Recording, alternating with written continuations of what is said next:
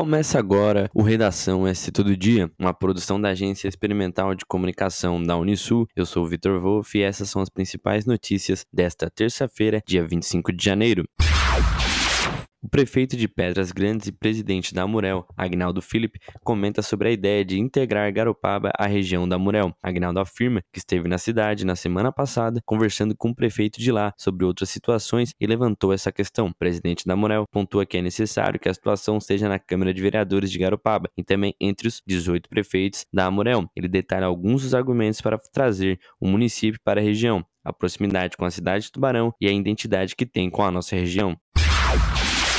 O ex-governador Raimundo Colombo comenta sobre o aumento do IPVA em Santa Catarina, que tem causado polêmica, pois o Estado afirma que não aumentou. Em uma manifestação em suas redes sociais, fez um cálculo do aumento. O acréscimo, em alguns casos, chega até 27% em comparação a 2021, que fechou o ano em 10%. Colombo afirma que o governo não aumentou a taxa de 2%, mas sim a base de cálculo, o que faz o valor do IPVA aumentar.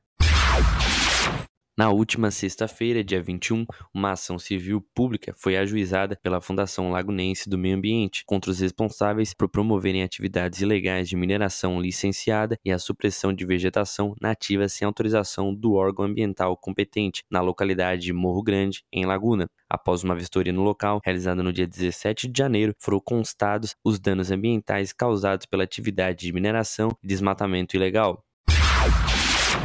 No próximo dia 4 de fevereiro, será lançado em Tubarão o programa Educação Financeira na Escola em Santa Catarina, que deve estabelecer a Cidade Azul como um núcleo de referência em educação financeira para o Estado. A iniciativa é uma parceria entre a Prefeitura de Tubarão com o Ministério da Educação e com a Comissão de Valores Mobiliários, com o objetivo de oferecer conhecimentos básicos sobre finanças pessoais de forma interligada às disciplinas da grade curricular dos estudantes, para que possam inserir os aprendizados na rotina dentro e fora da escola. A Pfizer e a BioNTech anunciaram nesta terça-feira que iniciaram um estudo clínico para avaliar a segurança e resposta imune de uma versão da vacina específica para a variante Omicron do coronavírus. Os testes serão realizados com adultos saudáveis de idades entre 18 e 55 anos nos Estados Unidos e na África do Sul. A expectativa das farmacêuticas é de que os resultados iniciais sejam divulgados na primeira metade deste ano. As duas companhias afirmam que têm capacidade de produzir 4 bilhões de doses em 2022, o que não deve mudar caso o profilático adaptado seja necessário. Apesar disso, as fabricantes esclarecem que a vacina atual ainda oferece alto nível de proteção contra a Omicron, particularmente na prevenção de casos graves e internação.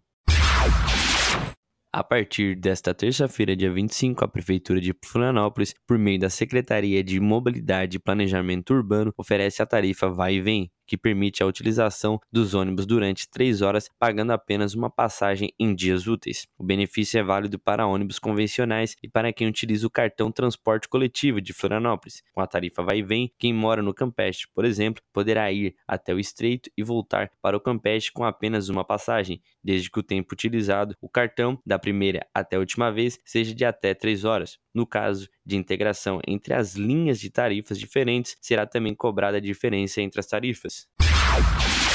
E esse foi o Redação SC Todo Dia, uma produção da Agência Experimental de Comunicação da Unisul.